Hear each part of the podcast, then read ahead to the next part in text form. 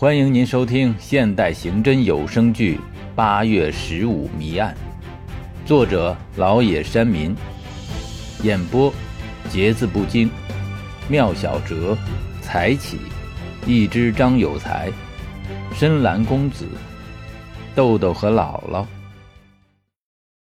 第十二集，回到老太太家里，赵宇苦着脸问老太太。大娘，我一趟趟的来，也是想多了解一下情况，想早点把案子给破了，把杀害张师傅的凶手给抓住。所以您千万别嫌麻烦。麻烦是肯定麻烦，谁愿意一句话说起来没完？不过我也理解你们当警察的也是不容易。那你这次来又想问啥？张师傅有没有留下电话通讯录和过去的旧照片什么的？也许里边能有线索呢。通讯录倒没有，他也不给谁打电话。旧照片，那屋柜子里倒是有个提包，我收拾东西的时候看见里面有些旧东西，也不知是啥。你等等，我去给你拿。赵宇充满希望地看着老太太进了另外一间屋子，片刻，老太太走回来，递给赵宇一个旧手提包，上面有“为人民服务”的字样。他有时候倒腾倒腾这些东西，我不知道是啥，你看看吧。赵宇急切地打开包，把里面的东西一样样拿出来仔细看，包中全都是文革时期的旧物。有奖章、领袖像章、公章、袖标等。赵宇翻出几张已经发黄的黑白照片，其中几张是批判大会的场景。会上有横幅，但上面的字已经模糊不清。台上是几名戴高帽、挂牌子的被批斗者，人像也显得很模糊。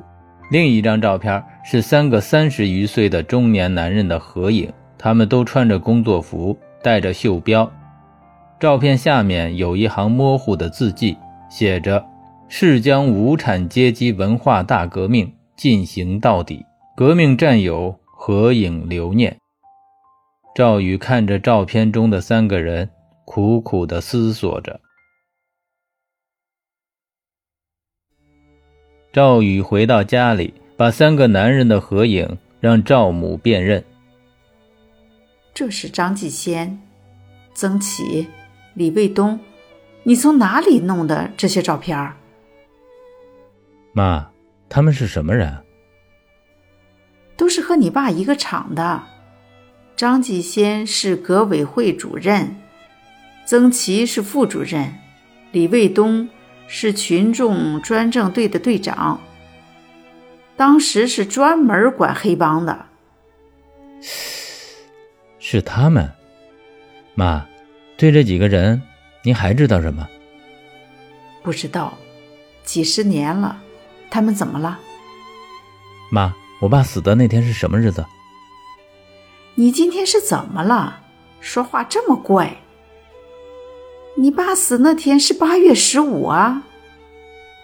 赵宇点点头，把照片揣进兜里，然后急急的道：“哎，妈，我还有点事儿，晚上就不陪您吃饭了。”我走了。赵宇急急地走出门去，赵母纳闷地琢磨着。赵宇走在路上，他的思绪飞回了少年时候。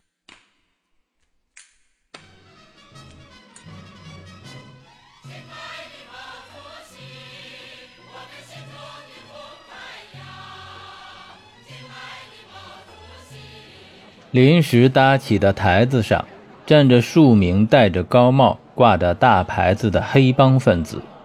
其中一名牌子上写着“走资派赵少卿”，另一名写着“反动技术权威江华”，名字上都打着红色的叉。几名戴袖标的男人领头喊着口号，他们喊的是：“打倒走资本主义道路的当权派。”赵少卿，打倒反动技术权威江华。台下人群边上的暗处，十几岁的赵宇和比他小几岁的江孝春躲在人群后面，紧张地看着。赵宇低语道：“ 要不要不我上去跟他们拼了吧？”“别，他们人那么多，你打不过的。”“那就那就看着你爸和我爸，让他们这么欺负。”“反正我不让你去。”“那我爸和你爸要让他们整死，咱们咋办？”不知道，你啥都不知道，这要我干嘛？放开！就不。台上数名戴袖标的男人开始毒打赵少卿和江华等人。赵宇看着父亲被人打得跪下后又被踹倒，他使劲地挣脱开江孝春的手，然后朝台上跑去。我跟你们拼了！这时人群一阵骚乱。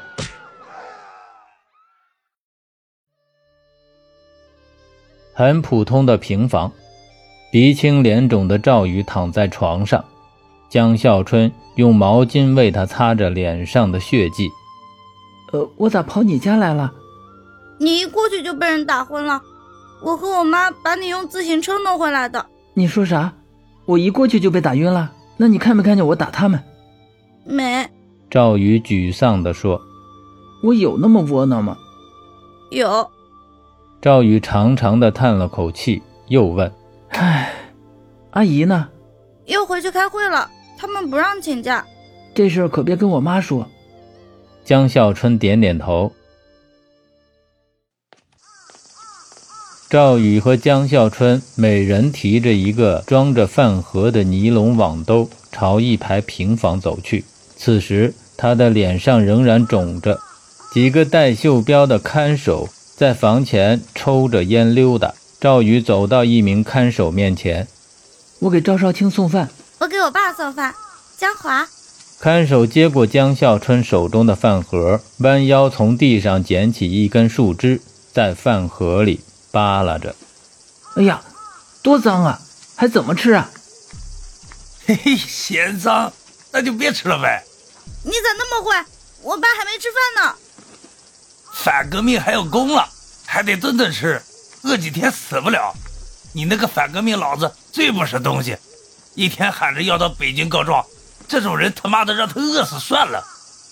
你胡说八道！你长得真难看，难看死了！妈的！看守几步抢上来，伸手抽了江孝春一个嘴巴，后者被打倒在地，打了几个滚，爬起来时，嘴角多了两条鲜红的血渍。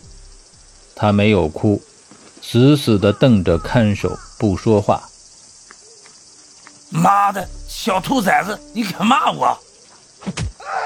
赵宇这时忽然一脚踹在看守的裤裆上，看守疼得连连喊叫，捂着裆蹲下身去。